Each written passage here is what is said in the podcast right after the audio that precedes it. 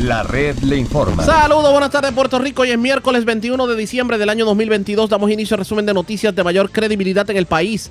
Es la red le informa. Somos el noticiero estelar de la red informativa. Soy José Raúl Arriaga. Esta hora de la tarde vamos a pasar revistas sobre lo más importante acontecido y lo hacemos a través de las emisoras que forman parte de la red, que son Cumbre, Éxitos 1530, X61, Radio Grito y Red 93, www.redinformativa.net.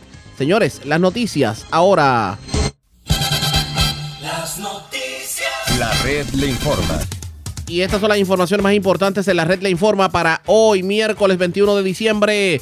Costos energéticos mantienen pobre a Puerto Rico, confirman documentos de quiebra. Uno de los indicadores que utilizan en la negociación con los bonistas de la autoridad es qué por ciento del ingreso de los puertorriqueños se va en costos de energía y las proyecciones, señores, son tétricas.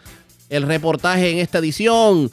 Mientras sobre el mismo tema, gobernador Pierluisi reconoce que es posible un aumento en la factura de energía eléctrica, otro más. Claro, el gobernador pidió calma ante la negociación de la quiebra de la autoridad. Dice el primer ejecutivo que se están adelantando los eventos innecesariamente, mientras hay quienes entienden que hay forma de que podamos evitar esos cargos pero parecería que tanto la autoridad como la Junta se hacen de la vista larga. Alcalde de Juana Díaz entregó una carta al sumo pontífice, el Papa Francisco, para denunciar a la Junta de Control Fiscal. Esto en medio de una audiencia en Roma, en el Vaticano, en la que también participaron los Reyes Magos juanadinos. Escasez de medicamentos para el catarro y condiciones respiratorias denuncian los dueños de farmacia. Hasta el albuterol escasea. Mientras siguen en aumento los casos de influenza, micoplasma y hasta COVID.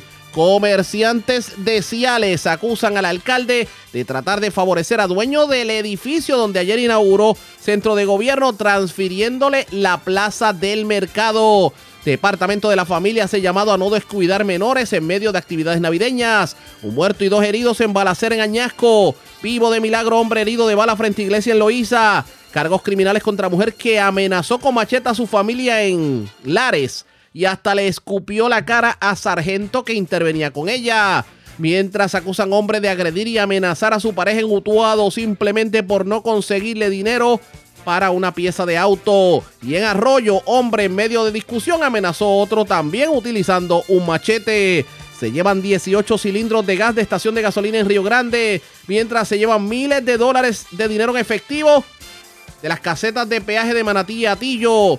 Detienen a brasileño que intentaba introducir 38 kilos de cocaína a Puerto Rico. La intervención ocurrió cerca del municipio de Vieques. Esta es la red informativa de Puerto Rico. Bueno, señores, damos inicio a la edición de hoy miércoles del noticiero estelar de la red informativa de inmediato a las noticias.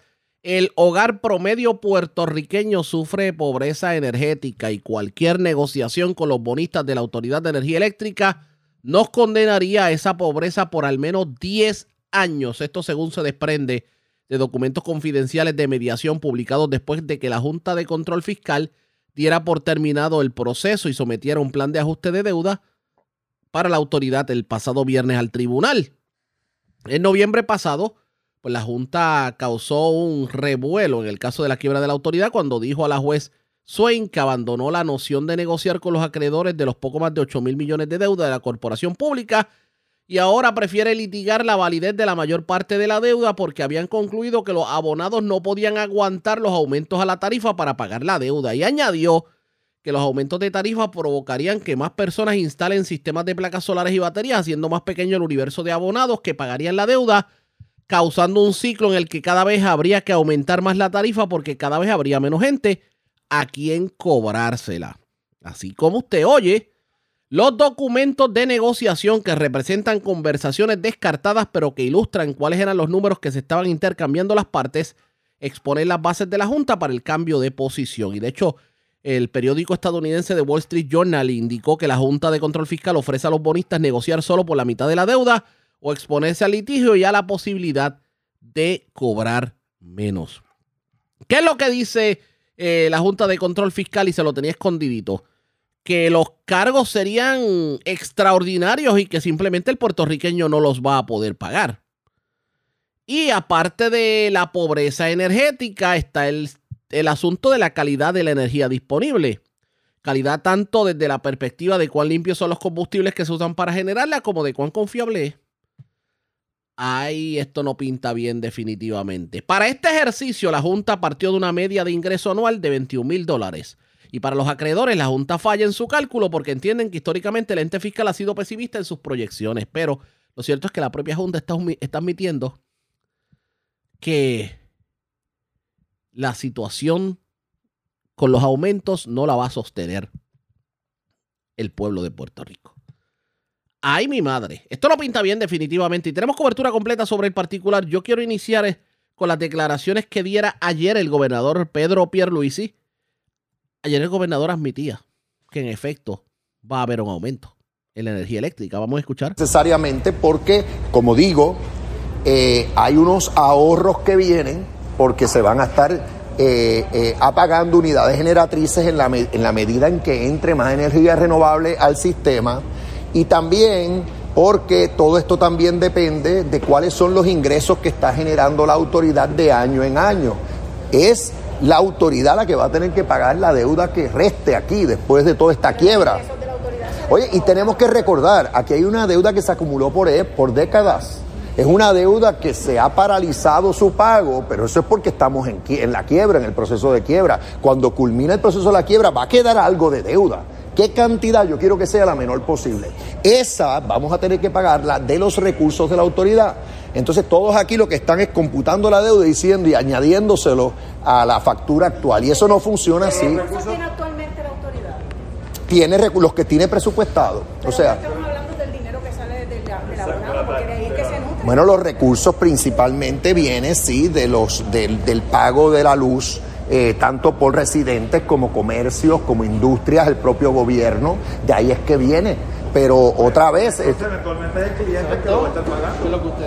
Bueno, pero no necesariamente conlleva un pago adicional. Ahora, la deuda, la deuda de la autoridad es parte de sus gastos. Y sí, el pueblo de Puerto Rico es el que paga por los gastos de la autoridad, sean los que sean, incluyendo su deuda. Pero ahora lo que estamos es un proceso de reducir esa deuda el pensar que esa deuda va a bajar a cero eh, no es correcto. Y yo no voy a estar eh, eh, creando esa expectativa porque eso sería engañar al pueblo. Eventualmente vamos a saber cuánto de la deuda que acumuló la autoridad, que cuando incluyen las pensiones, está hablando de 12 mil millones de dólares alrededor, alrededor de 12 mil millones de dólares, vamos a saber cuánto de esa deuda. Eso fue lo que precisamente dijo el gobernador Pedro Pierluisi sobre el particular.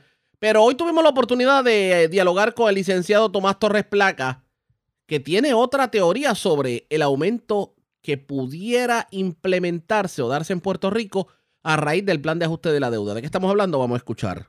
Mira, haga. Eh, ahora mismo, y esto es importante que los consumidores entiendan, nosotros estamos pagando en la tarifa básica unos cargos. ¿Te acuerdas de aquella señora Lisa Donahue? Sí, me acuerdo. Me acuerdo. ¿Te acuerdas?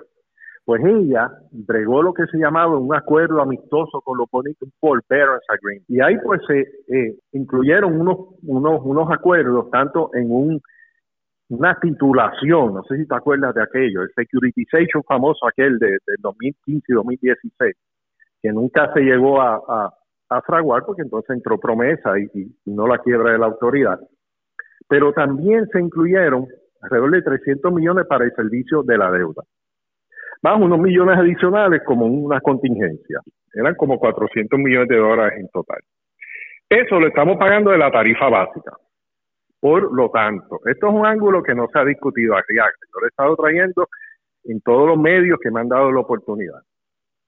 Cuando se vaya a implementar esto como parte del, plan de ajuste con los bonistas, la tarifa completa se tiene que revisar y debe haber un caso tarifario. Esos cargos que se incluyeron bajo el plan aquel de la señora Donahue, pues ya no aplican, hay que eliminarlo. Y los cargos nuevos que entren se deben de poder cubrir con aquellos cargos. Y si hay una diferencia, debe ser la mínima. Tan sencillo como eso, Arriaga. De que va a haber algo, pues mira, debe de haber algo como en cualquier transacción de quiebra.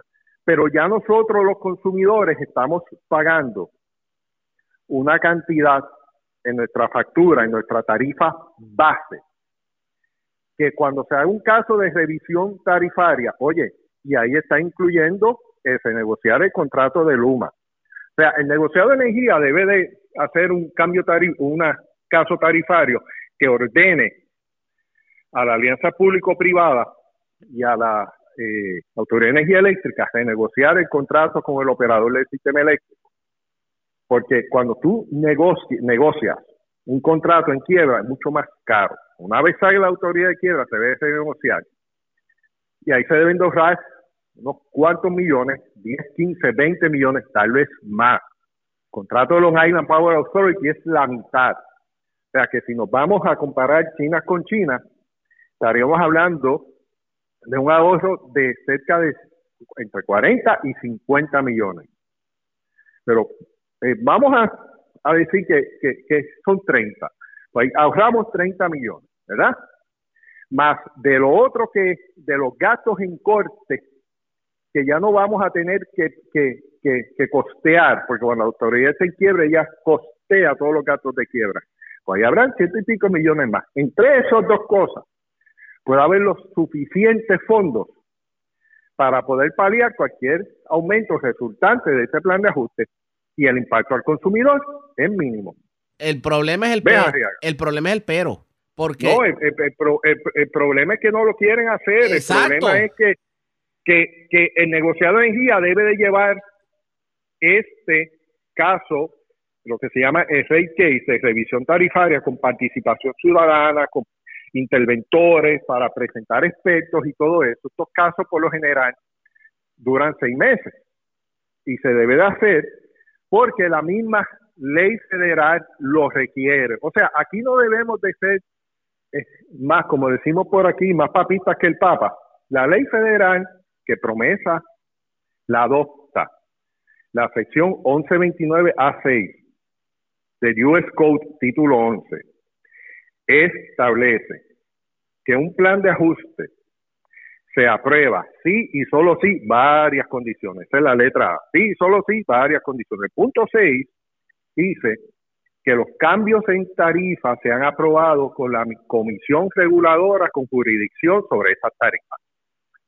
Es un requisito federal que en la Comisión de Energía lo vea. Pues hay que verlo dentro de los procesos para que se pueda hacer ese check and balance es, es cuadrar la chequera, es lo que hay que hacer. Por ejemplo, si ya yo no estoy haciendo un cargo, ya yo no estoy pagando algo, algo, perdóname, en tu casa, tú tenías un pago, pues mira, sácalo. Yo no estoy pagando el, el eh, tengo una casa más pequeña, pues no estoy pagando tal cosa, pues eso tú lo sacas de tu chequera y por eso esos chavitos para otra cosa. De eso es lo que se trata. Y eso hay que hacerlo. Eso es todo. Bien sencillo. Ahora, hay un punto muy importante también. Se ha estado diciendo por una información que salió en el Electronic Market, eh, Municipal Market, lo que se llama el EMA, que la tarifa de los consumidores pudiera aumentar 300 dólares mensuales en, en algunos clientes top. Mira, así haga. Eso se refiere al costo total de la tarifa. No que la tarifa aumentaría 300 dólares, porque un aumento mensual en la tarifa de 300 dólares sería un aumento de 39 centavos por kilovatio hora, kilovatio hora que pagamos ahora. No, y eso no se refiere a eso. Y eso sería el, Se refiere a que el, el consumidor de clase media que tiene una casa con tres cuartos, aire acondicionado, nevera y puede tener un carro eléctrico, ese consumidor pagaría total total con el aumento 300 dólares aproximadamente de los que es un escándalo cuando tú lo comparas con jurisdicciones en Estados Unidos, la mayoría, cuando lo que se paga mensualmente son 150 dólares. Eso es lo que significa esa línea en el disclosure de EMA, que aquí se ha, se ha tejiversado como si fuera a haber un aumento de 300 dólares. Y eso es muy peligroso porque si a ti te dice que te que vas a tener un aumento de 300 dólares y pues te dicen, no, es 25, no, ah, está bien 25, no, no, no, es que no debe ser ni 300 ni 25, porque esos 25 dólares mensuales, la economía no lo puede absorber. Yo contraté al economista Ramón Cao y esos 25 dólares equivalen a un aumento de 3 centavos por kilovatio hora. La economía en Puerto Rico funciona con un costo de electricidad por debajo de 21 centavos. Y aquí estamos ya en 28. En verano estuvimos en 34. No podemos aumentarle 3 centavos, que serían esos 25 pesos mensuales. ¿Verdad que es fácil? ¿Por qué se confunde tanto? Aquí el gobierno tiene que hacer su trabajo. Debe de haber un, un pareo en lo que pagábamos antes, ¿verdad? En lo que está asignado en la tarifa base, que ya no pagamos, mejor dicho, perdona, versus los cargos nuevos, que el efecto para el consumidor sea cero. Lo que pasa, es que, lo que pasa es que llega el momento en que uno dice, ¿será que hay alguien en el gobierno que no le conviene que esos, eh, esas economías lleguen al consumidor? Solamente eso, o sea, decir que va a haber un cargo de 300 para ah, 25 es bueno. No, no, es que 25 son 3 centavos y 3 centavos en la economía la liquida. Aquí, aquí van a tratar de justificar un aumento, punto. Y no, no debe pasar, no debe de pasar. ¿Y qué hacemos para que no pase? Aparte de lo que me, de, lo que me explicó. Reclamar la participación ciudadana en los procesos de negociado de energía, que sean procesos abiertos, participativos, que se puedan llevar expertos, que se pueda refutar testimonios, que se pueda refutar el testimonio de expertos, que sea un proceso como el del caso tarifario del 2016, que se aprobó un aumento, de hecho, pero fue un aumento razonable y la gente cuando terminó ese proceso se sintió satisfecha, porque de eso es lo que se trata. Cuando tú llevas unos procesos bien llevados, aunque se apruebe algún tipo de, aumento, que sea el mínimo, pues la gente entiende, se entiende, porque es un proceso abierto, participativo. Pero cuando las cosas se hacen cerradas, mira, no va a funcionar. Y no solamente eso, los procesos abiertos, por lo general, cubren los suficientes detalles para que los cargos sean justos y razonables, que no hayan eh, eh, cargos injustos para los consumidores. No es que no los haya, porque la luz hay que pagarla, pero como te dije, que, que se puedan utilizar herramientas, por ejemplo, si estábamos pagando algo para el plan de Lisadona, que está en nuestra tarifa base hoy, y ya no está, pues vamos a utilizar parte de ese dinero, porque parte se, está utilizando por otra cosa, inclusive para el operador que se contrató, es parte de esos fondos. ¿Ah? Vamos a renegociar el contrato con el operador después de la quiebra. Vamos a hacer una, una buena verificación de ese estado y tú vas a ver que el aumento o es cero o es mínimo. Expresiones del ingeniero Tomás Torres Placa, todo tiende, todo tiende a indicar que del aumento a la energía eléctrica cuando entre en vigor el plan de ajuste de la deuda, parece que no nos salva ni el médico chino. Respiremos profundo que terminaron corriendo pendientes a la red informativa. Presentamos las condiciones del tiempo para hoy. Hoy miércoles en la tarde, los vientos tornarán del sureste y, en combinación con los efectos locales y convergencia de la brisa marina, promoverá aguaceros sobre el noroeste de Puerto Rico. Los navegantes deben ejercer precaución debido a una marejada del noreste que disminuye entre 4 y 6 pies y vientos entre 15 y 20 nudos. Para los visitantes de las playas, las olas rompientes de 6 pies o más mantendrán condiciones costeras peligrosas a lo largo de las playas del norte de las islas durante el resto de la semana. Por lo tanto, permanece en efecto un riesgo alto de corrientes marinas. En la red informativa de Puerto Rico, este fue el informe del tiempo. La red le informa. Señores, regresamos a la red le informa. Somos el noticiero estelar de la red informativa de Puerto Rico. Gracias por compartir con nosotros. Tenemos que cambiar de tema porque hoy, a eso de las 9 de la mañana, se llevó a cabo una audiencia entre el Papa Francisco y 66 delegados puertorriqueños, entre los que figuraban los Reyes Magos Juanadinos y también el alcalde Ramoncito Hernández. El alcalde aprovechó en medio del cónclave con el sumo pontífice para entregar una carta. ¿Por una carta para qué es la pregunta? Yo lo tengo en línea telefónica en vivo desde Roma. Alcalde, buenas tardes, bienvenido a la red informativa. Buenas tardes, buenas tardes a todo Puerto Rico y sobre todo al área sur de mi querida ciudad de Guanadía que sin duda no debe estar escuchando. Gracias por compartir con nosotros. Usted está en Roma en estos momentos. Usted tuvo la oportunidad de participar en la audiencia con el Papa Francisco. Cuéntenos de la experiencia. Una experiencia extraordinaria de muchas emociones, obviamente. Se siente eh, un proceso de paz, sobre todo, ¿verdad? Estar cerca de la figura de, Santo Papa eh, Francisco. Eh, para mí fue una experiencia extraordinaria y para la persona que estuvieron presentes eh, con nosotros acompañando a los tres Reyes Magos de nuestra querida ciudad de Bonadía, con embajadores de la esperanza y la fe y sobre todo representando a Puerto Rico en esta tradición eh, que cumple este próximo 6 de enero 139 años, de la cual quiero invitar a todo nuestro pueblo a que se den cita en nuestra plaza pública para celebrar eh, la fiesta de la Epifanía, ese encuentro de los reyes con el Niño Jesús, en ese diálogo de pastores, reyes y pastores. Así que es un evento histórico en la conmemoración de 139 años de esta tradición en nuestra querida ciudad de Juanadilla.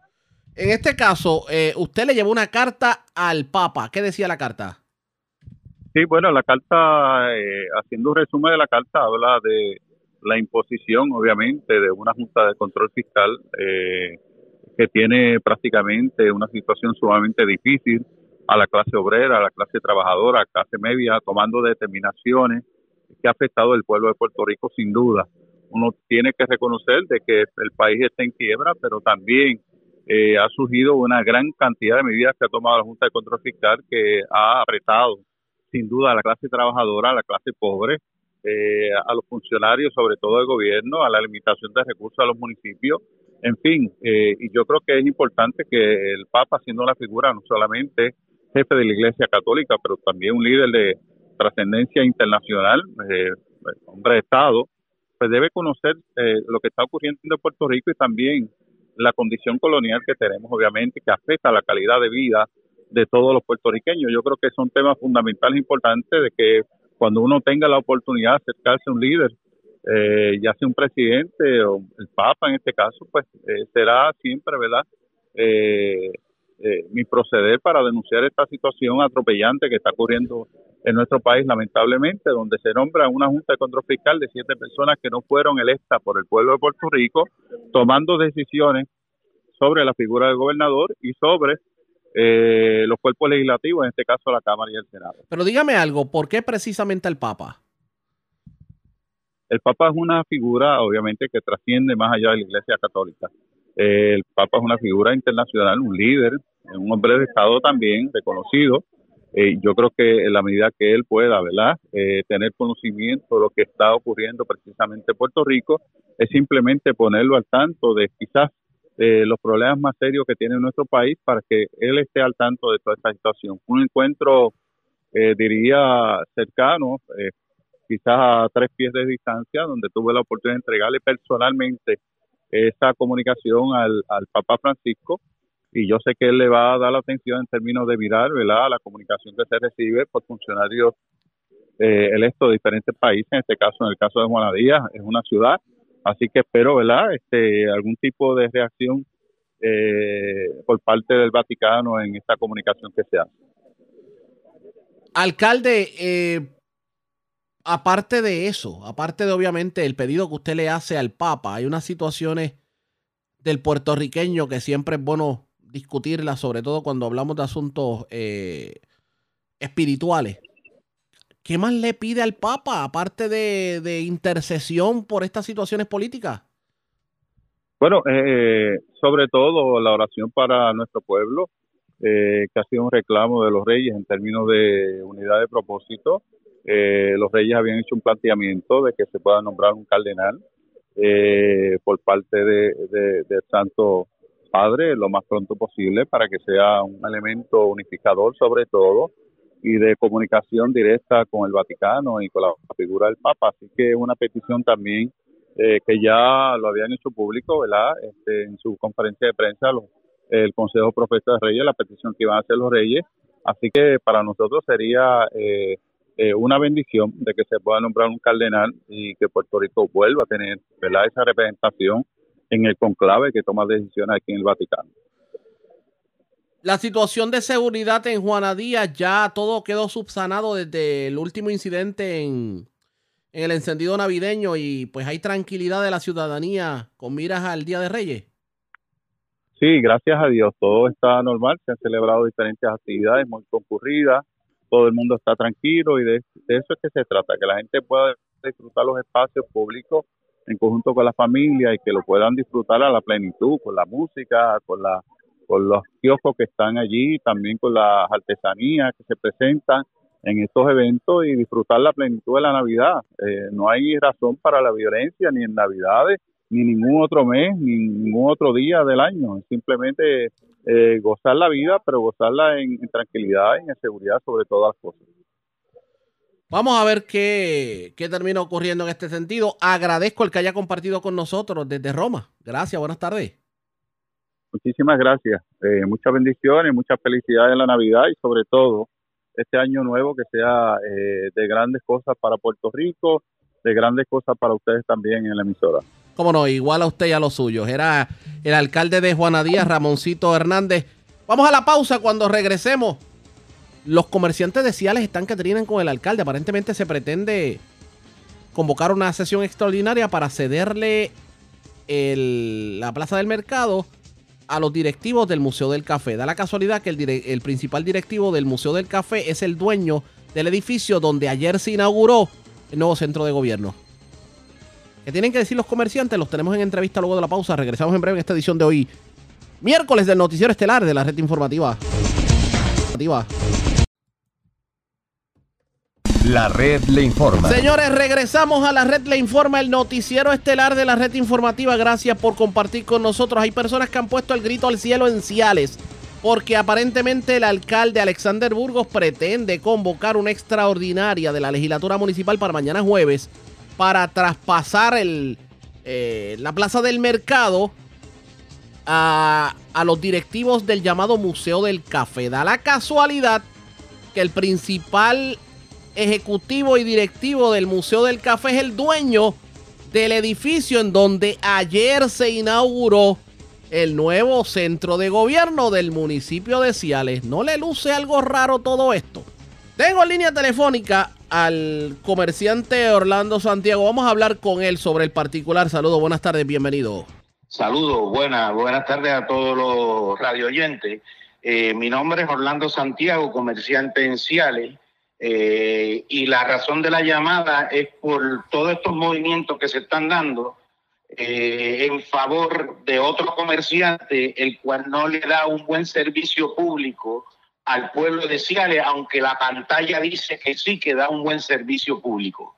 ¿De qué estamos hablando específicamente? Oriéntanos sobre el particular. Pues mira, en la plaza del mercado hay cinco comerciantes donde uno lleva 35 años para 36 y el otro lleva 38 años y el mismo señor Pedro Maldonado les ha dicho que los va a sacar de la, de la plaza del mercado. Para aquellos que no sepan, Pedro Maldonado es el presidente del Museo del Café a quien le van a transferir en la plaza del mercado. Correcto, la intención es no renovarle los contratos a los comerciantes para hacer un contrato que hasta ahora se dice va a ser un contrato de compraventa por la plaza del mercado.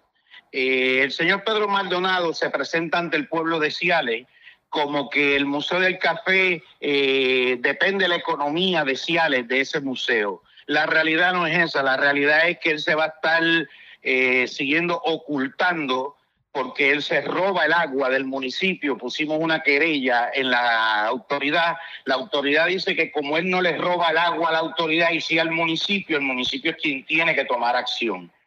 A mí se me grabó en la asamblea municipal, yo pedí que me grabaran donde dije toda el desde la época de Roland, él invadió los terrenos de la plaza del mercado y no paga ningún dinero, ningún canon de renta.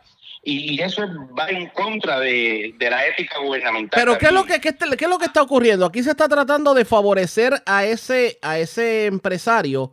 Con esto de la plaza del mercado, se están haciendo de la vista larga en cuanto a irregularidades, pero ahora resulta que ese, esa persona también es el dueño del edificio que inauguraron ayer en el municipio. No solo eso, Plan 8 que estaba ahí pagaba una renta y se dice que, que aumentaron la renta para rentársela al municipio, para la oficina del alcalde. Yo llamé a Ética Gubernamental y hice unas declaraciones. Estoy esperando que me llamen para, para firmar la declaración jurada, porque estas cosas no se pueden permitir. ¿eh? El mismo alcalde, yo fui donde él y le dije, alcalde, están diciendo que van a someter un proyecto para beneficiar a Pedro Maldonado con el Museo del Café y la Plaza del Mercado. Y él me dijo, eso no es posible, eso tiene que ir a vistas públicas. Inmediatamente tuvimos conversaciones, La presidenta de la Asamblea lo confirmó. Alexis Monte de la minoría lo confirmó que quien presentó el proyecto Creo que se nos fue la llamada. ¿Me escucha por aquí? Y para que tú veas la clase comerciante que yo soy, yo tengo el edificio del Departamento de la Familia, es mío. Y yo tuve ahí el Departamento de la Familia sin pagarme un centavo por cinco años. Yo no hice nada para seguir beneficiando al pueblo de Ciales y que la gente de Ciales no se quedara sin ese servicio. Ahora soy nuevo en la Plaza del Mercado. Me aprobaron el proyecto, gasté dinero en permisología, en seguro.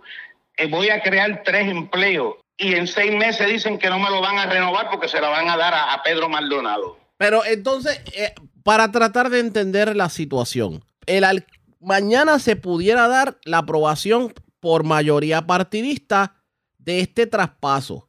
¿Por qué, está, ¿Por qué el municipio y específicamente el alcalde pretende favorecer únicamente a este comerciante? Eso es lo que queremos que las entidades gubernamentales investiguen. ¿Por qué de la noche a la mañana el señor alcalde está haciendo movimientos para beneficiarlo a él y coincide con que ahora el municipio está rentándole un edificio a la Asociación de Pedro Maldonado para la oficina del alcalde? Aparte de eso, ¿tiene conocimiento si este comerciante es un donante del partido de gobierno, en este caso del partido no progresista, eh, que es al que pertenece el alcalde? Pues mira, el conocimiento que tengo, porque es que el señor Pedro Maldonado no solo fue a la plaza a burlarse de los demás comerciantes, el señor Pedro Maldonado dice de su propia boca que él le dona dinero a Ciales, que él le dona dinero a los populares, que él le dona dinero a todo el mundo y que él hace lo que le da la gana porque como dona dinero, aquí se atrevió a decir que regaló una máquina de café al Capitolio y nosotros vemos todos los meses llegar el chofer del Capitolio a buscar café. Esto no pinta bien. Eso no pinta bien. Y dicho por el señor Pedro Maldonado, El reclamo de usted a esta hora de la tarde es cuál? el reclamo es que el señor alcalde recapacite y no ceda un patrimonio del pueblo, ¿Qué, que si- no atropelle a los comerciantes. qué significaría si el municipio termina, aparte de lo que es sacar otros comerciantes, pero para efectos del pueblo, qué significaría el que se le ceda por compraventa la plaza del mercado a un solo comerciante? Bueno, eh, eh, la, la palabra lo dice, está beneficiando directamente a ese comerciante, que la realidad es que no le, no le provee, simplemente trae una cantidad de turismo al pueblo, pero por otro lado se está robando el agua por muchos años, tuvo problemas con la energía eléctrica que lo multaron. O sea, le debe al CRIM o le debía al CRIM, porque el mismo señor alcalde me enseñó a mí una hoja cuando él le hizo el primer acercamiento para comprar la plaza del mercado, que él debía 75 mil dólares en el CRIM. Y recibe ayudas legislativas. como una persona que le deba al gobierno? Porque cuando tú llenas los documentos, lo primero que te dicen es que tiene que estar al día en todo. Como una persona que le debe CRIM al gobierno recibe ayudas legislativas? Bu- buena pregunta, definitivamente. Yo quiero aprovechar que lo tengo en línea telefónica y le pregunto, aparte de esta situación que ha denunciado en la tarde de hoy, ¿cómo se le está tratando al comerciante en el municipio de Ciales? ¿Cómo se le está tratando? Sí. Es que, no, es que él no está tratando al comerciante. Solamente hace actividades para atraer la atención. Pero si usted va al pueblo y entrevista a los comerciantes, el alcalde no hace nada por los comerciantes. ¿No ha habido ningún tipo de reunión con el alcalde o estrategias para fomentar el comercio en el casco urbano? Que yo entienda, no, porque a mí nunca se me ha invitado a ninguna reunión. Al paso que vamos, teme que Ciales se convierta en un pueblo fantasma y que pase como otros municipios, como decir, por ejemplo, Arecibo, que el casco urbano de Arecibo de momento se había convertido en un pueblo fantasma. Eso es así, porque si el alcalde atropella a los pocos comerciantes que velamos por el pueblo, a los pocos comerciantes que estamos haciendo nuestra inyección a la economía, pues él nos está rinconando y eso se va a perder. Y no creo que solamente el Museo del Café salve a Ciales. Aquí hay que aunar esfuerzos. ¿Ve? El mismo Museo del Café, ¿por qué no solicita la COIRA? Que tiene espacio de más para todos sus laboratorios y no tiene que, crear problemas aquí. Hay alternativas, lo que pasa es que no eh, están enfilando los cañones para sacar a los comerciantes de la plaza del mercado. ¿Y cuál es el interés del municipio de que esos comerciantes que están pagando, que le dan servicio al pueblo, tengan que salir precisamente de la plaza del mercado? Eso es una muy buena pregunta y yo no tengo la respuesta. Me gustaría que las entidades gubernamentales empiecen a investigar porque esto se parece, como dice el jíbaro americano, pay for play. Tú me alquilas aquí, yo te pago por acá una renta. Y como ha salido de la boca de él, que él regaló las matas del paseo lineal, él quiere cejar una calle y ponerle paseo del Museo del Café. Él mismo, si verifican el Facebook y si verifican todo, van a ver las expresiones que él saca por ahí. Vamos a estar pendientes a lo que ocurre en este sentido. Agradezco el que haya compartido con nosotros y vamos a ver lo que ocurrirá mañana en la sesión extraordinaria. Hasta ahora no tenemos información. Me habían dicho que él tenía hasta las 4 de la tarde para someter esa petición a la Asamblea Municipal. Desconocemos si siguen haciendo las cosas tras bastidores, a escondidas. Eh, pero si se aprobó ayer, van a verlo el jueves. Si no, en la primera sesión de enero. ¿Ves? Y yo quiero mandar un mensaje al pueblo de Ciales. Si quieres defender lo tuyo, el patrimonio del pueblo, tienes que hacer acto de presencia. Ya tenemos convocada a la prensa, tenemos abogados contratados y estamos haciendo las debidas, eh, las debidas acciones para proseguir con este caso, porque es un atropello. Gente de 38 años se van a quedar sin empleo de 35 años, la familia ya no va a tener el ingreso que, tiene con ese puesto en, el, en la plaza. Vamos a ver qué terminó ocurriendo. Agradezco el que haya compartido con nosotros. Buenas tardes. Seguro, que pasen muy buenas tardes todos. Vamos a la pausa cuando regresemos. Las noticias del ámbito policíaco más importantes acontecidas en lo próximo. Regresamos en breve. La red le informa. Señores, regresamos a la red le informa. Somos el noticiero estelar de la red informativa edición de hoy miércoles. Gracias por compartir con nosotros. Vamos a noticias del ámbito policíaco. Comenzamos en el noreste de Puerto Rico porque las autoridades ocuparon 37 kilos de cocaína en una embarcación en las costas de Vieques. Además, delincuentes asaltaron el McDonald's de Río Grande y cargaron con dinero producto de las ventas del día. También se llevaron 18 cilindros de gas del Texaco de Río Grande y un vehículo de la zona de Fajardo. Belvin Sánchez, oficial de prensa de la policía en Fajardo, con detalles. Saludos, buenas tardes. Buenas tardes, Ariaga. Tenemos que agentes adscritos al distrito de Vieques del negociado de la Policía de Puerto Rico arrestaron a una persona por violación a la ley de sustancias controladas. Hecho ocurrido a las 1 y 38 de la madrugada de hoy, miércoles, en el área noreste de las costas del municipio de Vieques.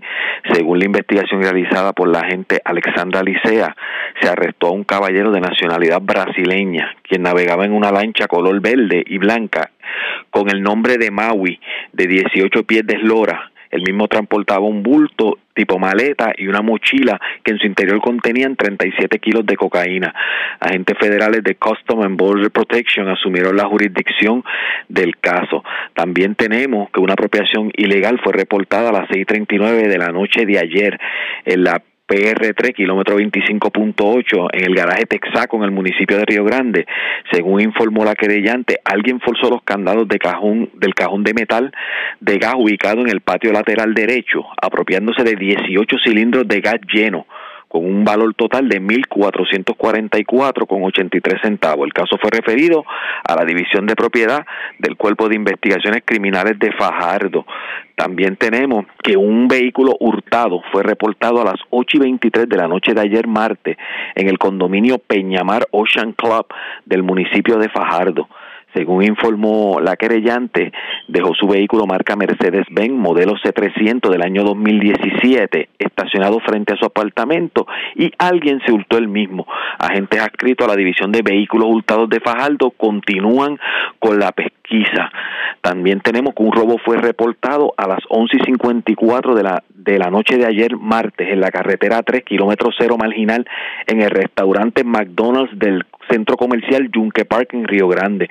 Según informó la querellante, quien labora como cajera del servicarro del establecimiento, que dos individuos llegaron en un vehículo solicitando una orden de alimento y al disponerse a pagar le apuntaron con un arma de fuego y mediante intimidación amenaza le anunciaron el robo apropiándose de 600 dólares aproximadamente producto de las ventas. La perjudicada resultó ilesa. Agentes adscritos a la División de Robo del Cuerpo de Investigaciones Criminales, área de Fajardo, continúan con la pesquisa. Y eso es todo lo que tenemos, Ariaga, hasta ahora en el área de Fajardo. Gracias por la información. Buenas tardes. Buenas tardes. Gracias, era Melvin Sánchez, oficial de prensa de la policía en Fajardo del noreste. Vamos al oeste de Puerto Rico. Una persona muerta, dos personas heridas. Fue el saldo de una balacera ocurrida en las parcelas María en Añasco. La información la tiene Lorey Mercado, oficial de prensa de la policía en Mayagüez. Saludos, buenas tardes. Buenas tardes. Personal del distrito de Añasco investigaron una querella recibida a eso de las 3 y 29 de la tarde de ayer martes a través del sistema de emergencia 911 bajo anonimato e informando de varios heridos de bala, hechos ocurridos en la carretera 402, calle Luis Muñoz Marín número 182 de las parcelas María en Añasco. Según la información, alguien el cual se desconoce y en circunstancias que se encuentran bajo investigación realizó múltiples disparos a William Soto Vargas de 65 años, quien resultó herido con una herida de bala en su oreja derecha. José Cruz de Valentín de 31 años, quien resultó con heridas de bala en ambas piernas, y Jairo Pérez Feliciano de 29 años, quien resultó con una herida de bala en el área del pecho. Todos eh, eran residentes de la parcela Las Marías en Añasco. Por estos hechos, los heridos fueron transportados a una institución hospitalaria del área, donde posteriormente Jairo Pérez Feliciano falleció mientras recibía atención médica. La condición de los otros heridos al momento es estable. Cabe señalar que Pérez Feliciano posee, eh, poseía expediente criminal previo por sustancias controladas. Al lugar se personaron el agente Alfred Ortiz de la División de Servicios Técnicos y la agente Lisbeth Ruiz de Homicidios de CIC de Mayagüez en unión al fiscal Carlos Cáceres, quienes se hicieron cargo de la correspondiente investigación. Sería todo por la tarde de hoy. Gracias por la información. Buenas tardes. Buenas tardes. Gracias, era Lorey Mercado, oficial de prensa de la policía en Mayagüez. De la zona oeste vamos a la zona de la montaña y a la zona norte de Puerto Rico. En la zona de la montaña las autoridades arrestaron a una mujer que en las minas en Lares, armada de un machete, amenazó a una familia, lanzó piedras a un vehículo y cuando la fueron a arrestar, hasta escupió al sargento de la policía que lideraba el proceso de arresto. También se erradicaron cargos criminales contra un hombre de Utuado que aparentemente eh, le pidió dinero a la pareja prestado por una pieza del vehículo y como ella se negó, pues la agarró por el pelo, la amenazó, eh, le lanzó piedras y todo en presencia de menores. En la zona norte, en Arecibo, vivo de milagro, se encuentra un hombre que fue herido de bala. Esto ocurrió en la calle Ledesma, en Barrio Obrero, en Arecibo. El Malvarado, oficial de prensa de la Policía en el Norte, con detalles. Saludos, buenas tardes. Sí, buenas tardes. Tenemos que en horas de la noche del lunes, 19 eh, de diciembre, en el sector Los, Las Minas de Lares, la señora Yajaira Pesanet López, de 42 años, sostuvo una discusión con sus vecinos y esta, armada de un machete, amenazó a la familia y luego con una piedra le lanzó hacia los vehículos Mazda 3 del año 2013 que le ocasionó daños al cristal delantero. El agente Jonathan González Martínez del distrito de Lares arrestó a la mujer y al llegar al cuartel de la policía, esta se tornó agresiva y escupió al sargento Martínez Olivencia Rivera del distrito de Lares.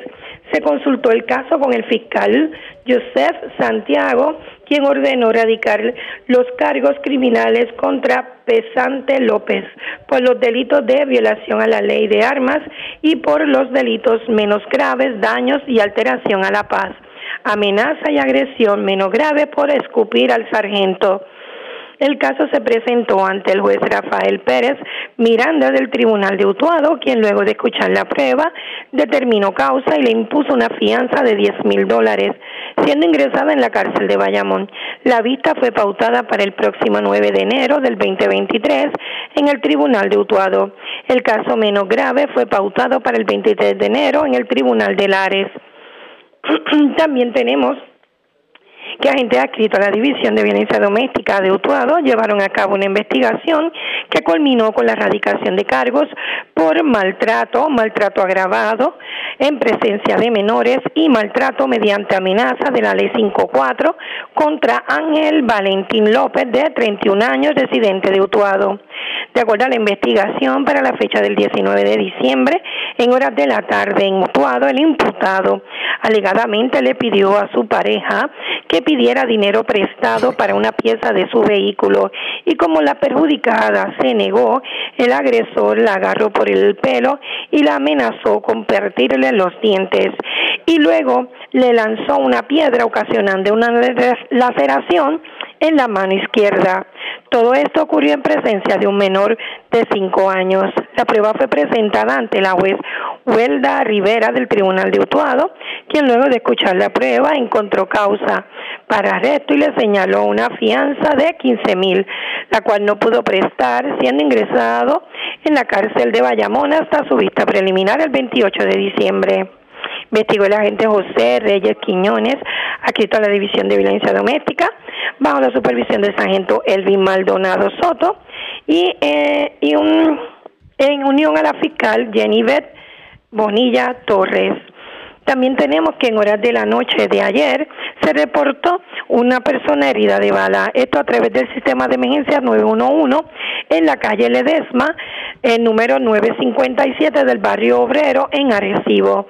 De acuerdo a la investigación preliminar, la policía se personó al lugar donde se encontró dentro de una residencia abandonada a Luis Aníbal Morales Cruz, de 46 años, el cual presentaba heridas de bala en ambas piernas. Este fue atendido por el paramédico Torre y Rivera de Emergencia Médica Estatal y transportado a una institución hospitalaria del área de Arecibo atendido por el médico de turno y su condición fue descrita como estable el agente Javier Rivera Cuevas del, del precinto 107 Arecibo investigó preliminarmente y agentes de la División de Robo del 6C de Arecibo se harán cargo y continuarán con la investigación. Eso es todo lo que tenemos por el momento. Que tengan buenas tardes. Y buenas tardes para usted también. Gracias, era Elmo Alvarado, oficial de prensa de la Policía en Arecibo. Del norte vamos a la zona metropolitana porque señores radicaron cargos criminales contra una joven de 19 años residente de Cataño, también un joven de 24 y otro de 33 residentes en Guainabo. Aparentemente le ocuparon municiones, armas, marihuana, dinero en efectivo en medio de una intervención. Esto ocurrió en el residencial Zenón Díaz Barcárcel de Guainabo. También continuó el hurto de catalíticos. Se llevaron varios catalíticos. Esta vez ocurrió en Vega Alta y Cataño. También en condición estable se encuentra una persona que fue herida en medio de un asalto. Esto ocurrió en una sucursal bancaria de Garden Hills Plaza en Guaynabo. Y la información la tiene Wanda Santana, oficial de prensa de la Policía en Bayamón. Saludos, buenas tardes. Buenas tardes para usted y para todos. ¿Qué información tenemos? En horas de la tarde de ayer martes en el Tribunal de Bayamón. Le fueron radicados cargos criminales a Daria Liz Pavón Galvez de 19 años, Rolando Román Vázquez y Carlos Giovanni Román Vázquez, residentes en Guaynabo, por violación a la ley de armas, violación a la ley de sustancias controladas, y violación al Código Penal por usurpación y destrucción de evidencias por hechos ocurridos en horas de la madrugada del pasado lunes en el residencial Zenón Díaz en Guaynabo. De acuerdo a la investigación de la policía, en medio de un diligenciamiento de una orden de allanamiento en el lugar antes mencionado, se ocuparon 33 municiones calibre 9 milímetros, 21 bolsas con aparente marihuana, 23 de, heroína, un chaleco antibalas color negro, parafernalia y dinero en efectivo, en el cual se arrestaron a los tres imputados. Este caso se consultó con el fiscal Orlando Velázquez, quien instruyó a radicar lo antes descrito. Los imputados fueron llevados ante la juez Catherine Brunel del Tribunal de Bayamón quien luego de escuchar la prueba determinó causa para arresto, señalándoles una fianza global de 216 mil dólares, la cual no prestaron Carlos y Rolando Román Vázquez, siendo fichados e ingresados en la cárcel regional de Bayamón. En el caso de Pavón Galvez, quedó libre bajo fianza. La vista preliminar fue pautada para el 3 de enero del año corriente en el Tribunal de Bayamón. Por otra parte, dos apropiaciones ilegales de catalíticos fueron reportados en el día de ayer, ocurrido en los pueblos de Vega Alta y Cataño. La primera de ellas ocurrió a eso de las 4 y 29 de la tarde en la calle 5 de la urbanización Santa Rita en Vega Alta, donde alegó la perjudicada que alguien le hurtó el catalítico de su guagua Mitsubishi Hollander del año 2013. Mientras a las once y media de la noche, la urbanización Vistas del Morro en Cataño se apropiaron de la pieza antes mencionada de una guagua con las mismas descripciones del año 2021. Por último, un robo fue reportado a eso de las 2 y 16 de la madrugada de hoy miércoles en hechos ocurridos en el área de la sucursal bancaria que ubica en Garden Hills Plaza en Guaynabo alegó el perjudicado que tres individuos mediante amenaza e intimidación portando un objeto cortante lo despojaron de 40 dólares en efectivo los cuales habían sido retirados en el lugar. Acto seguido, los asaltantes se marcharon del lugar, no sin antes ocasionarle una herida en el costado izquierdo a su víctima. Al momento, la condición del perjudicado es estable. Y en horas de la madrugada de hoy, en el residencial Los, los Laureles, agentes adscritos a la División de Inteligencia y Arrestos Especiales de Bayamón estuvieron diligenciando varias órdenes de allanamiento. En esto se arrestaron a dos personas, se ocuparon armas de fuego, droga y dinero en efectivo. Más adelante se estará ampliando la información. Sería todo. Buenas tardes. Y buenas tardes para usted también. Era Wanda Santana, oficial de prensa de la policía en Bayamón. Más noticias del ámbito policiaco en nuestra segunda hora de programación. Pero señores, a esta hora de la tarde hacemos lo siguiente. La red le informa. Nos vamos una pausa, identificamos nuestra cadena de emisoras en todo Puerto Rico y regresamos con más en esta edición de hoy, miércoles, del noticiero estelar de la red informativa. La red le informa. Señores, iniciamos nuestra segunda hora de programación. El resumen de noticias de mayor credibilidad en el país es La red le informa. Somos el noticiero estelar de la red informativa edición de hoy, 21 de diciembre. Vamos a continuar pasando revistas sobre lo más importante acontecido y lo hacemos a través de las emisoras que forman parte de la red, que son Cumbre, Éxitos 1530, X61, Radio Grito y Red 93, www.redinformativa.net. Señores, las noticias ahora. Las noticias. La red le informa. Y estas son las informaciones más importantes en la red le informa para hoy, miércoles 21 de diciembre.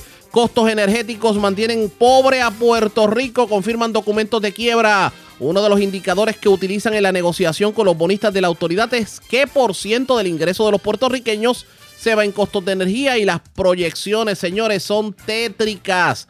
El reportaje en esta edición. Mientras, sobre el mismo tema, gobernador Pierluisi reconoce que es posible un aumento en la factura de energía eléctrica, otro más. Claro, el gobernador pidió calma ante la negociación de la quiebra de la autoridad. Dice el primer ejecutivo que se están adelantando los eventos innecesariamente, mientras hay quienes entienden que hay forma de que podamos evitar esos cargos pero parecería que tanto la autoridad como la Junta se hacen de la vista larga. Alcalde de Juana Díaz entregó una carta al sumo pontífice, el Papa Francisco, para denunciar a la Junta de Control Fiscal. Esto en medio de una audiencia en Roma, en el Vaticano, en la que también participaron los Reyes Magos juanadinos. Escasez de medicamentos para el catarro y condiciones respiratorias denuncian los dueños de farmacia. Hasta el albuterol escasea. Mientras siguen en aumento los casos de influenza, micoplasma y hasta COVID. Comerciantes de Ciales acusan al alcalde de tratar de favorecer a dueño del edificio donde ayer inauguró centro de gobierno transfiriéndole la plaza del mercado.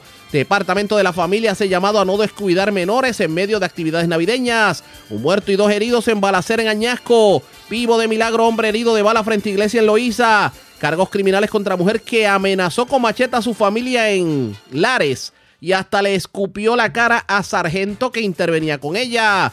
Mientras acusan hombre de agredir y amenazar a su pareja en Utuado simplemente por no conseguirle dinero para una pieza de auto. Y en Arroyo, hombre en medio de discusión amenazó otro también utilizando un machete. Se llevan 18 cilindros de gas de estación de gasolina en Río Grande, mientras se llevan miles de dólares de dinero en efectivo de las casetas de peaje de Manatí y Atillo. Detienen a brasileño que intentaba introducir 38 kilos de cocaína a Puerto Rico. La intervención ocurrió cerca del municipio de Vieques. Esta es la red informativa de Puerto Rico. Bueno, señores, damos inicio a la segunda hora de programación en Noticiero Estelar de la red informativa de inmediato a las noticias. Hay preocupación entre los principales dueños de farmacia en Puerto Rico, tomando en consideración que se está reportando una aparente escasez de, bueno, obviamente debido a la alta demanda de medicamentos contra el catarro y condiciones respiratorias.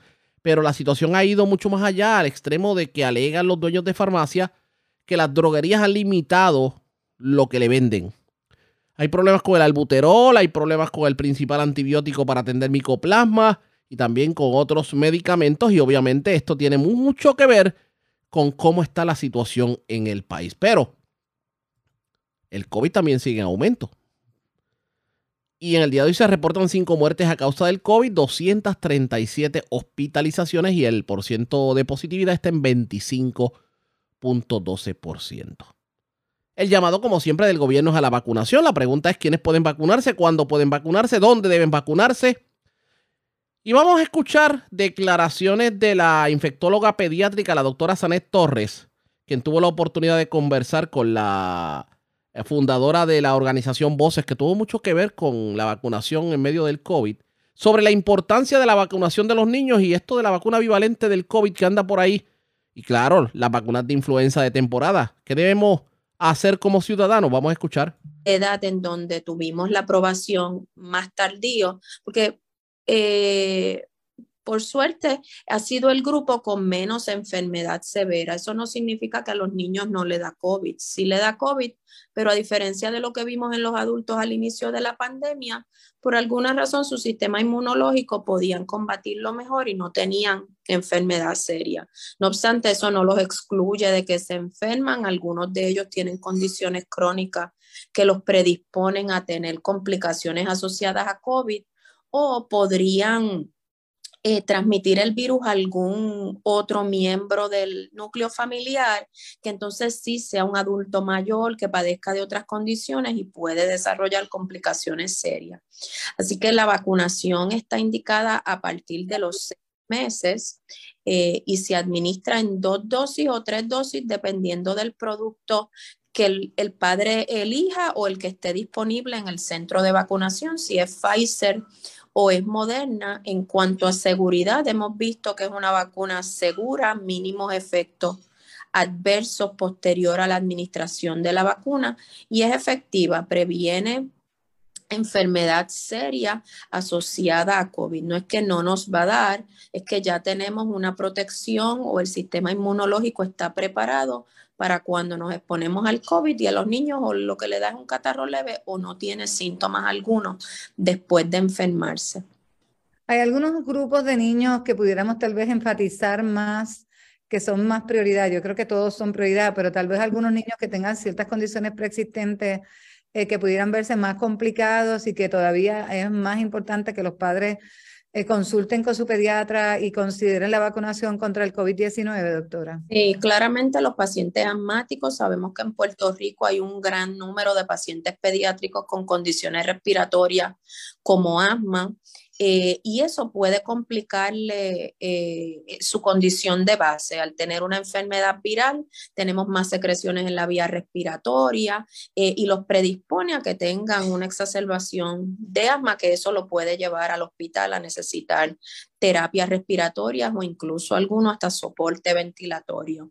Eh, todos se deben vacunar, pero esos son algunos grupos de mayor riesgo, los que tienen asma, condiciones cardíacas congénitas, niños que hayan tenido historial de ser prematuros o que nacieron de forma prematura, eh, o que alguien en el hogar tenga alguna condición que le inmunosuprima su sistema. Eh, esos deberían vacunarse no es un secreto para, para la ciudadanía que estamos batallando contra el COVID-19 y también con la influenza. Y voy a traer la influenza, ¿verdad? Porque hoy por hoy, pues estamos teniendo muchas hospitalizaciones de niños con influenza y lo que he escuchado es que las salas de emergencia están abarrotadas y los intensivos, incluso pediátricos, también están bastante llenos. Y entonces quisiera preguntarle si existe la posibilidad de que un niño pueda tener COVID y, y flu a la misma vez o que otras condiciones ¿verdad? se están viendo más frecuentes en esa población pediátrica y para cuáles tenemos vacunas y para cuáles no?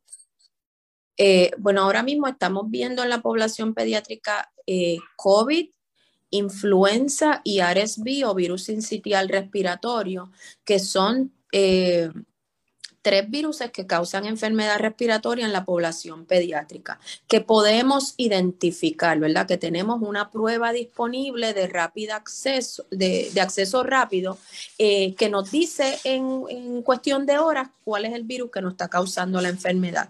No podemos olvidar que está el catarro común. El catarro común está causado por otro virus que es familia de los mismos del COVID, ¿verdad? Un coronavirus. Eh, que siempre ha existido y nos da el típico eh, gotereo nasal, congestión, a veces un poquito de malestar en el cuerpo. Y en dos o tres días ya nos sentimos mejor. Para eso no tenemos la capacidad de identificarlos a todos.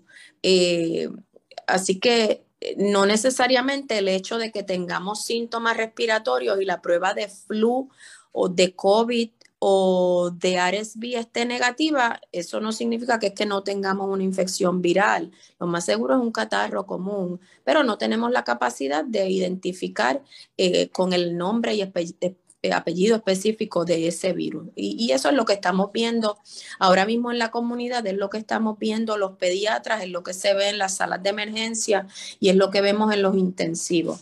Eh, yo no creo que debamos entrar en pánico y yo no quiero levantar pánico en la comunidad. Estos son enfermedades respiratorias de temporada que las vemos todos los años que es común. Hay años en donde vemos más casos, hay otros años donde vemos menos. Y ahora estamos en un año en donde hemos salido de esta burbuja de tres años en la pandemia, que estábamos encerrados, que teníamos la mascarilla puesta todo el tiempo, que no compartíamos con nadie fuera de nuestro núcleo familiar por miedo a enfermarnos, que los nenes no iban a la escuela. Así que todos esos factores llevan a que, pues ahora todos los nenes están enfermos y no significa que es que sea un tiempo peor o que sea un virus más malo que los que tenemos, es que pues estamos saliendo de esta burbujita en donde nos guardamos y ahora nos estamos exponiendo a esto. En su gran mayoría los niños responden bien y en dos o tres días van a estar mejor. Eh, lo que pasa es que ahora pues también estamos cansados, queremos compartir con la familia, llevamos tres navidades que no han ido a parrandear a ningún lado pues la gente quiere salir y quiere compartir. Eh, y eso no significa que porque estemos enfermos o porque hayan virus circulando en la comunidad no lo vamos a hacer. Es seguir con las mismas precauciones. Me llevo mi hand sanitizer en mi cartera y lo uso. Si entiendo que no me siento bien y tengo síntomas de fiebre y catarro, pues quizás considerar quedarme en mi casa. Eh, o si voy a un sitio y veo que los que están a mi alrededor están enfermos, pues mejor me pongo la mascarilla si es un sitio cerrado o opto por hacer actividades al aire libre y así minimizamos nuestro riesgo de contagiarnos sin comprometer nuestra actividad y nuestra vida social, porque a nosotros los puertorriqueños nos encanta salir y compartir con la familia. So tampoco es algo que debamos comprometer. Y yo creo, y yo le añadiría, ¿verdad? Que, que más bien lo mencionó al principio, hay dos de estas enfermedades que tenemos una vacuna con que lo podemos prevenir. Así que el llamado es a los padres a que vacunen a sus hijos contra el COVID-19 y también que los vacunen contra la influenza. Un conversatorio, escuchan ustedes entre Lilian Rodríguez, la fundadora de la organización Voces, y la infectóloga pediátrica, la doctora Sanet Torres. Obviamente, hay muchas condiciones de temporada catarros, influencias, micoplasmas que estamos viendo en este tiempo y sobre todo hay que tener mucha precaución con los menores de edad. El llamado es a la vacunación, o sea que tome las decisiones usted entienda pertinentes para poder pasarla bien en esta Navidad. Presentamos las condiciones del tiempo para hoy. Hoy miércoles en la tarde, los vientos tornarán del sureste y, en combinación con los efectos locales y convergencia de la brisa marina, promoverá aguaceros sobre el noroeste de Puerto Rico. Los navegantes deben ejercer precaución debido a una marejada del noreste que disminuye entre 4 y 6 pies y vientos entre 15 y 20 nudos. Para los visitantes de las playas, las olas rompientes de 6 pies o más mantendrán condiciones costeras peligrosas a lo largo de las playas del norte de las islas durante el resto de la semana. Por lo tanto, permanece en efecto un riesgo alto de corrientes marinas. En la red informativa de Puerto Rico, este fue el informe del tiempo. La red le informa. Señores, regresamos a la red le informa. Somos el noticiero estelar de la red informativa de Puerto Rico. Gracias por compartir con nosotros en este periodo de tiempo, en las festividades navideñas. Pues digamos que ocurre de todo en las familias y hay que, hay que procurar como familia el que podamos, de- digamos, envolvernos en actividades que fomenten de alguna manera un ambiente seguro para todos los miembros del núcleo, sobre todo los menores. Porque a veces como que nos dedicamos mucho a la fiesta y olvidamos lo que tiene que ver con la salud emocional y la seguridad de los menores que viven en las diferentes residencias. Y ante ello, la administradora de la Administración de Familias y Niños, Glenda Gerena, está exhortando y está haciendo un llamado a que se fortalezcan estos lazos familiares y se pueda prevenir de alguna manera situaciones lamentables con los menores en esta época de Navidad. ¿De qué estamos hablando? La tengo en línea telefónica, Gerena. Buenas tardes, bienvenida a la red informativa. Buenas tardes, Ariana, para ti y para todo el público que nos escucha. Y gracias por compartir con nosotros. Eh, cuando ustedes hacen una exhortación como la que están haciendo, esto significa que de alguna forma en años anteriores hemos visto que, eh, digamos, la poca atención de las familias han provocado incidentes lamentables en donde se ven involucrados menores. ¿Qué se pretende evitar y de qué estamos hablando?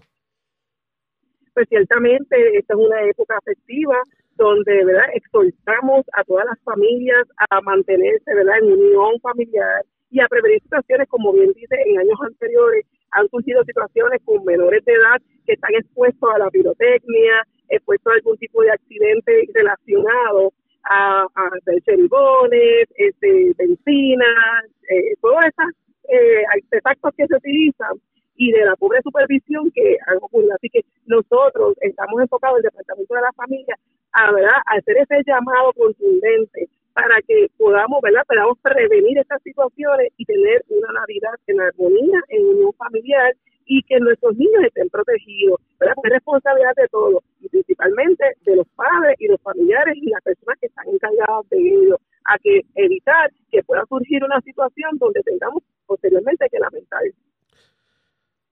¿Cuáles son sus recomendaciones para evitar precisamente que ocurra alguna situación que tengamos que lamentar? Pues mira, de las recomendaciones que siempre hemos estado dando son unas, unas puntuales y principales que tenemos que fomentar y propiciar la participación, ¿verdad?, en estas actividades navideñas apropiadas de acuerdo a las edades de los menores y sus intereses, ¿verdad? Pues no todos los menores tienen las edades. Tenemos que tener actividades con los menores de acuerdo a su, a su edad. a su edad Per- perdone, perdone que le interrumpa, para aquel que tal vez no entienda, digamos que no es lo mismo que usted lleve a un menor a una actividad, digamos, donde hay una presentación para niños, a que usted se lo lleva a parrandear toda la madrugada o a un lugar donde vendan alcohol y el menor esté, digamos, vulnerable.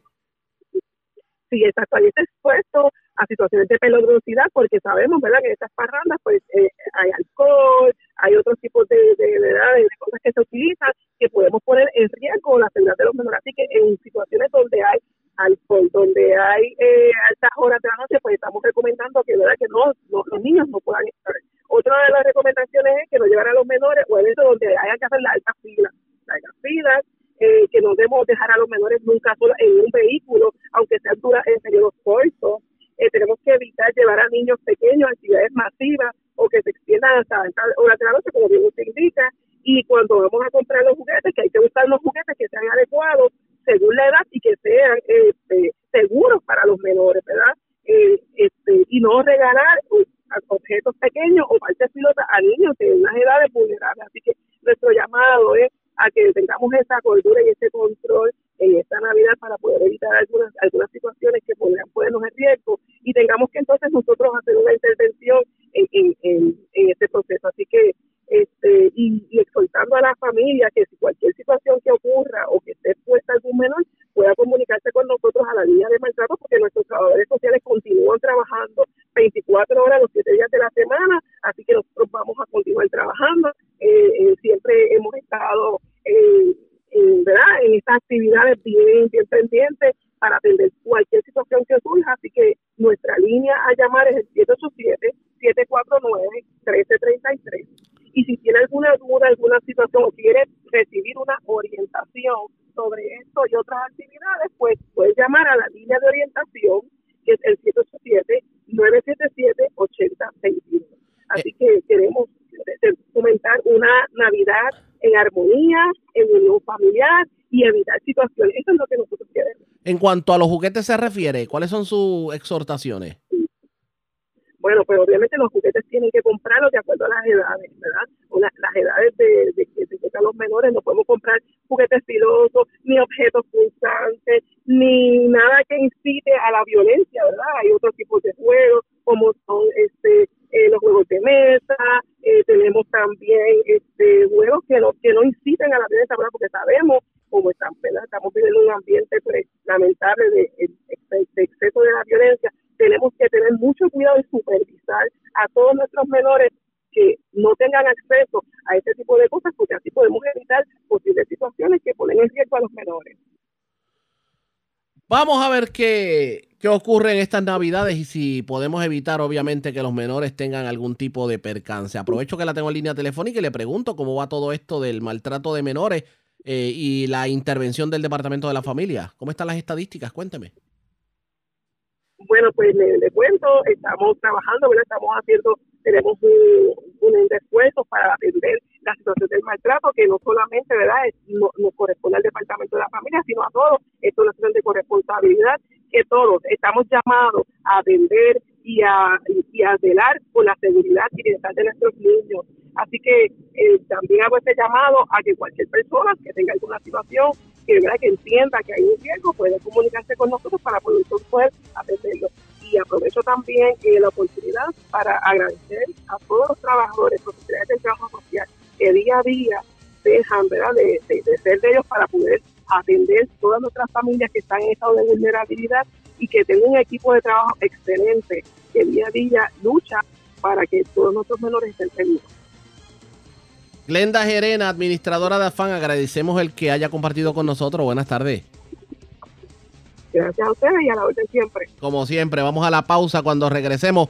Más noticias del ámbito policial y mucho más en esta edición de hoy miércoles del Noticiero Estelar de la Red Informativa. La red le informa. Señores, regresamos a la red le informa. Somos el noticiero estelar de la red informativa, edición de hoy miércoles. Gracias por compartir con nosotros.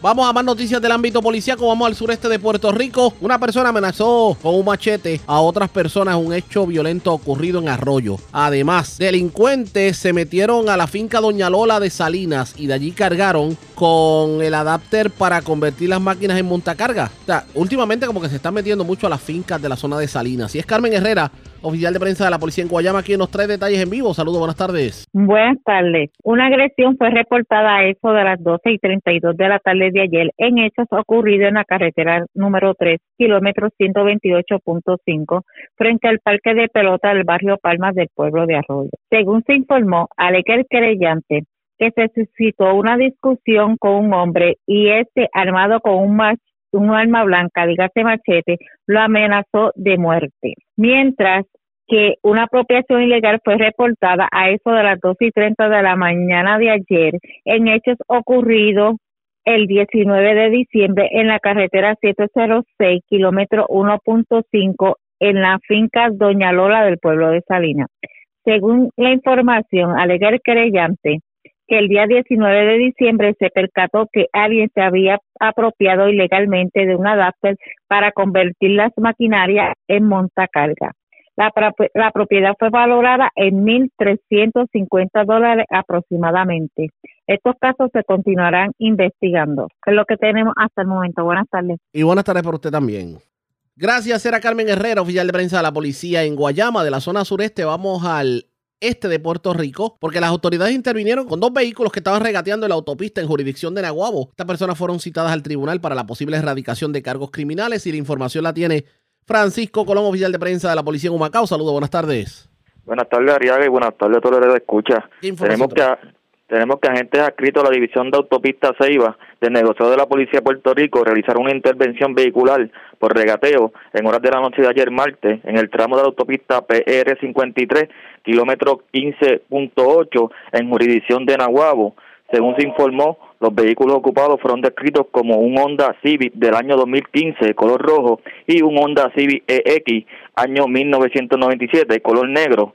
El agente Giovanni Cuadrado, adscrito a dicha división, consultó el caso con el fiscal Gabriel Redondo y los conductores intervenidos, dos hombres de 25 y 38 años y residentes de Humacao y Nahuabo respectivamente, fueron citados para el martes 27 de diciembre de este año para la posible erradicación de cargos criminales correspondientes e iniciar el proceso de confiscación de ambos vehículos. Gracias por la información. Buenas tardes. Buenas tardes.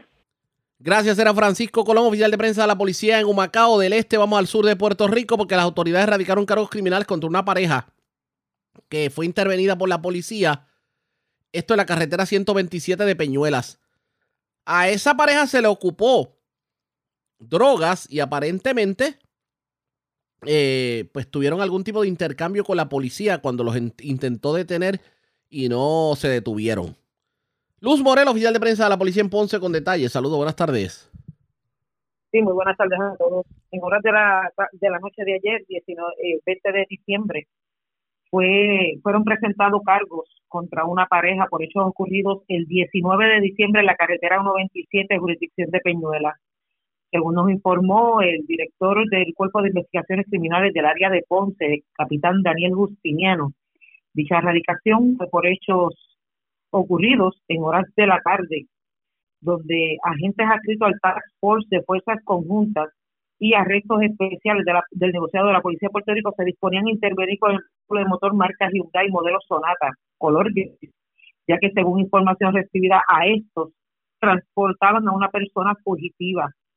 Al efectuar dicha intervención, el conductor del auto eh, para no ser detenido, evadió a los agentes, lo que provocó que fuera a impactar el vehículo oficial, resultando con lesiones en la de los agentes, requiriendo a su vez asistencia médica. Lograron detener dicho vehículo y poner bajo arresto a ambos imputados. Relacionados a estos hechos, en el lugar fue ocupado 21 bolsitas de crack, 9 de heroína, 6 celulares y 7.930 dólares en efectivo. Además, se ocupó el vehículo de motor. La investigación está a cargo del sargento Miguel Torres bajo la supervisión del teniente Herminio Ramos de la División de Homicidios y quienes a su vez se consultó en horas de la tarde ante el fiscal Alberto Flores, el cual instruyó que presentaran denuncias por violación a los delitos de tentativa de asesinato y daños agravados contra ambos detenidos. Este caso fue llevado ante la presencia del juez Ángel Candelario Cali, que las mismas pruebas, solo se determinó causa por un por la tentativa y daños agravados por Pietri Napoleoni con una fianza de 600 mil, la cual no fue prestada siendo ingresada en el complejo correccional Sargento Pedro Rodríguez Mateo en Ponce. En el caso de la Cruz Castro, no se determinó causa por los delitos de sustancias controladas con una fianza de 10 mil, siendo la misma prestada. Eso es lo que tenemos hasta el momento. Gracias por la información. Buenas tardes. Muy buenas tardes a todos. Gracias, era Luz Morel, oficial de prensa de la policía en Ponce del Sur. Regresamos al norte porque delincuentes escalaron la caseta de peaje de Manatí. De allí se llevaron 8.592 dólares en efectivo. También escalaron la caseta de peaje de Atillo y de allí se llevaron una cantidad indeterminada de dinero. El Malvarado, oficial de prensa de la policía en Arecibo, con detalles. Saludos, buenas tardes.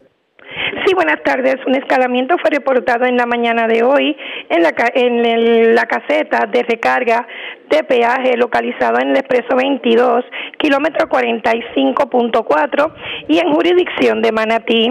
De acuerdo a la investigación, informó el querellante representante de Metropista que alguien forzó la cerradura de la caseta de peaje logrando acceso al interior y una vez allí rompieron la caja registradora y se apropiaron de 8.592 dólares en efectivo. Investigó el agente Rubén Acevedo Maldonado del Distrito de Manatí y agentes de la División de Delitos contra la Propiedad continuarán con la investigación. Tenemos, tenemos también que se reportó otro escalamiento en el expreso 22, kilómetro 82.2, esto en jurisdicción de Atillo, en la caseta de recarga de peaje, donde alguien eh, forzó la entrada, logrando acceso y del interior de dos bóvedas se apropiaron de dinero en efectivo y la cantidad no ha sido determinada. investigó preliminarmente la agente Lidia Nieves Mercado del distrito de Atillo. Eso es lo que tenemos por el momento. Que tengan todos buenas tardes. Y buenas tardes por usted también. Gracias, era Elma Alvarado, oficial de prensa de la Policía en Arecibo del Norte. Vamos a la zona noreste de Puerto Rico. Porque una persona fue herida de bala aparentemente frente a la iglesia bautista del barrio Medianía Alta en Loíza. Claro está, esa persona logró llegar a un centro asistencial para recibir atención médica. La información la tiene Yaira Rivera, oficial de prensa de la policía en el cuartel general. Saludos, buenas tardes. Saludos, buenas tardes. Un hombre resultó herido de bala en un incidente reportado a las 2 y 19 de la madrugada de hoy miércoles en la carretera 187 frente a la iglesia bautista del barrio Medianía Alta en Loíza. Según se informó, hasta el cuartel de Loíza llegó un hombre herido de bala en una de sus piernas. El perjudicado, que al momento no ha sido identificado, fue transportado en condición estable hasta un hospital de la zona para recibir atención médica. Agentes adscritos a la División de Agresiones del CIC de Carolina se encuentran en el lugar investigando el móvil de la agresión. Gracias por la información. Buenas tardes. Buenas tardes. Gracias, era Yaira Rivera, oficial de prensa de la policía en el cuartel general. Señores, vamos a otro tema porque el director ejecutivo de la Comisión para la Seguridad en el Tránsito, Luis Rodríguez, se expresó confiado en que va a continuar la tendencia en reducción de fatalidades en las carreteras al informar que al día de ayer las fatalidades se mantienen en 69, menos 69 debo decir, en comparación con el año pasado. Así es, nosotros estamos en 256 fatalidades, eh, comparado con el año pasado estamos en menos 69. La tendencia continúa a esa reducción. De hecho, este pasado fin de semana no se reportó ningún tipo de fatalidad.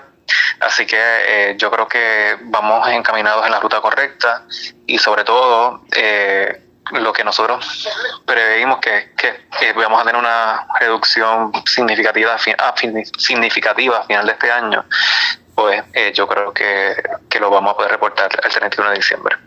Enhorabuena que el número de fatalidades esté bajando en Puerto Rico. Vamos a ver qué va a ocurrir en los próximos días pendientes a la red informativa. La red le A la pausa, regresamos a la parte final del noticiero estelar de la red informativa. La red le informa. Bueno, señores, regresamos esta vez a la parte final del noticiero estelar de la red informativa de Puerto Rico. ¿Cómo está Estados Unidos? ¿Cómo está el mundo a esta hora de la tarde? Vamos con DN, nos tienen un resumen completo sobre lo más importante acontecido en el ámbito nacional e internacional. El Comité Selecto de la Cámara de Representantes que investiga la insurrección del 6 de enero de 2021 en el Capitolio de Estados Unidos ha concluido su investigación de 18 meses al remitir recomendaciones de cargos penales contra el expresidente Donald Trump. El lunes, en la última audiencia pública del comité, el congresista demócrata del estado de Maryland, Jamie Raskin, dijo que Trump traicionó el juramento que hizo al asumir el cargo al ser parte de una insurrección contra el orden constitucional.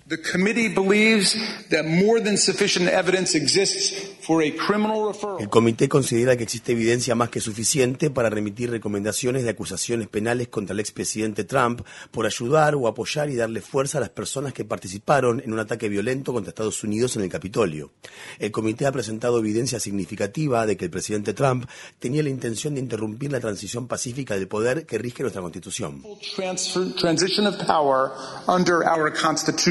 El lunes comenzó en Estados Unidos la selección del jurado para el juicio del ex líder del grupo de extrema derecha Proud Boys, Enrique Tarrio, y de cuatro de sus miembros. Tarrio y los demás acusados se enfrentan nueve cargos cada uno, incluido el cargo de conspiración sediciosa contra Estados Unidos, tras acatar el llamado que hizo el entonces presidente Donald Trump de luchar con todas sus fuerzas el 6 de enero de 2021 en el Capitolio. Los cinco hombres se han declarado inocentes y sus abogados han argumentado que sus acciones estaban respaldadas por el derecho de libertad de expresión que protege la Constitución. En noticias sobre inmigración, el presidente de la Corte Suprema de Estados Unidos, John Roberts, bloqueó temporalmente el lunes la orden que le permitía al gobierno del presidente Joe Biden poner fin el miércoles a la disputada política migratoria que se basa en una sección del título 42 del Código de Regulaciones Federales. Dicha política fue inicialmente implementada por el gobierno de Trump para permitir que las autoridades de inmigración expulsen a solicitantes de asilo sin el debido proceso, alegando motivos de salud pública a raíz de la pandemia. Roberts dio tiempo hasta el martes por la tarde para que el gobierno de Biden responda a una apelación de emergencia que presentaron varios estados liderados por republicanos cuyo objetivo es impugnar el final de la política. Esta política se viene aplicando desde marzo de 2020 y se ha utilizado para expulsar a más de dos millones de migrantes que intentan ingresar al país por la frontera entre Estados Unidos y México, impidiéndoles de este modo solicitar asilo. Miles de migrantes que se han visto obligados a esperar en México tenían la esperanza de que, cuando expirara la política esta semana, finalmente se les permitiría ingresar de manera segura a Estados Unidos para solicitar asilo. Estas fueron las palabras expresadas por Emily Rivas, una solicitante de asilo de Venezuela que ha estado varada en Ciudad Juárez, México, una ciudad que se encuentra ubicada al otro lado de la frontera de la ciudad del Paso, en el estado de Texas. Por favor, se le hablan del corazón al presidente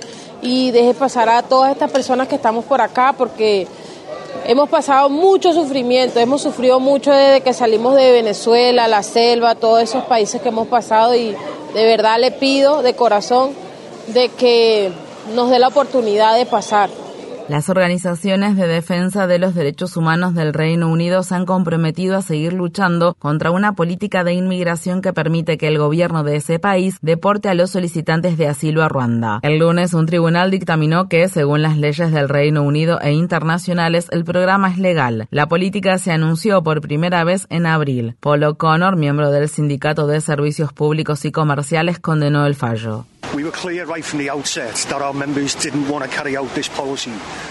Fuimos claros desde el principio en cuanto a que nuestros miembros no querían llevar a cabo esta política, ya que pensaban que era ilegal, moralmente reprobable y absolutamente inhumana.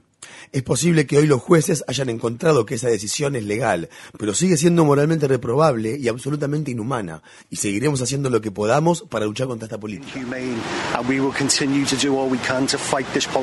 En Irán, la familia de un manifestante de 23 años que murió recientemente bajo custodia policial afirma que su cuerpo mostraba signos de tortura severa. La familia de Hamed Salayor, quien era taxista, exhumó su cuerpo después de que las fuerzas de seguridad lo enterraran y afirmaran que había muerto de un ataque al corazón después de ser detenido y haber desaparecido durante cuatro días a finales de noviembre. Tras ver sus restos, la familia de Salayor dijo que tenía la cara destrozada, su nariz, mandíbula y barbilla rotas y que tenía puntos de sutura que se extendían desde el cuello hasta el ombligo y sobre los riñones. Mientras tanto, los padres de otro joven suplican que se salve la vida de su hijo, quien enfrenta la ejecución por su participación en las protestas antigubernamentales. El padre de Mehdi Mohammad Karami publicó un video en las redes sociales pidiendo a los funcionarios iraníes por la vida de su hijo.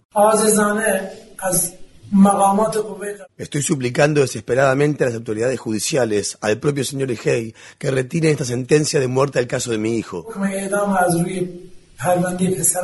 Amnistía Internacional advierte que al menos 26 personas corren riesgo de ser ejecutadas por participar en las protestas masivas que se han apoderado de las calles de Irán desde septiembre. En la Cisjordania ocupada por Israel, palestinos han declarado una huelga general de un día para lamentar la muerte del recluso Nasser Abu Hamid. El hombre palestino de 49 años había estado recluido en una prisión israelí desde que fue arrestado en 2002 por participar en una rama armada del partido gobernante Fatah. Hamid fue diagnosticado en prisión con cáncer de pulmón en una etapa avanzada en agosto de 2021. Su familia dice que las autoridades penitenciarias israelíes ignoraron sus dolencias médicas durante meses, lo que lo llevó a morir por negligencia médica. Las organizaciones de defensa de los derechos humanos dicen que docenas de otros reclusos palestinos han muerto de enfermedades prevenibles debido a la falta de controles de salud de rutina. Israel ha deportado al activista y abogado franco-palestino Salah Hamouri a Francia, una decisión que fue criticada por organizaciones de defensa de los derechos humanos y el Ministerio de Relaciones Exteriores de Francia. Previo a la deportación del domingo, Hamouri había estado detenido sin cargos bajo la llamada Ley de Detención Administrativa de Israel desde que fue arrestado en marzo. Hamouri hacía mucho tiempo que residía en Jerusalén Oriental, la zona de la ciudad de Jerusalén que está bajo control israelí desde 1967. El portavoz de la Oficina de Derechos Humanos de la ONU, Jeremy Lawrence, dijo en un comunicado comunicado. Deportar de un territorio ocupado a una persona con protección es una grave violación del cuarto convenio de Ginebra, lo que constituye un crimen de guerra. En Sudán, las fuerzas de seguridad lanzaron gas lacrimógeno y granadas de aturdimiento el lunes para dispersar a miles de personas que protestaban contra el gobierno militar. La protesta, que tuvo lugar en la ciudad capital Khartoum, se produjo en el tercer aniversario del inicio del levantamiento que derrocó al autoritario presidente Omar al-Bashir. La protesta se suscitó dos semanas después de que la Junta Militar Gobernante de Sudán y los grupos prodemocráticos firmaran un acuerdo destinado a preparar gradualmente al país para que se celebren las primeras elecciones y se realice la transición a un gobierno civil tras el golpe de Estado militar que tuvo lugar en octubre de 2021. Los manifestantes que salieron a las calles el lunes rechazaron ese acuerdo y dijeron que dejaría a los golpistas en el poder por al menos dos años más. La revolución continuará y no se detendrá. Nuestra demanda básica es vivir una vida digna en este país y no renunciaremos a nuestros derechos de ninguna manera. Incluso si se firmaran acuerdos entre políticos y soldados, esto no es lo que el pueblo sudanés quiere. El presidente ruso Vladimir Putin visitó la capital de Bielorrusia el lunes para conversar con su homólogo Alexander Lukashenko en medio de los crecientes temores de que Rusia se esté preparando para lanzar una nueva invasión desde el país que limita con la frontera norte de Ucrania. Lukashenko ha permitido que el Kremlin use a Bielorrusia como plataforma durante la ofensiva rusa en Ucrania. El lunes Putin descartó las preocupaciones de que Rusia podría anexar Bielorrusia, una antigua república soviética. Rusia no está interesada en absorber a nadie, simplemente no tiene ningún sentido.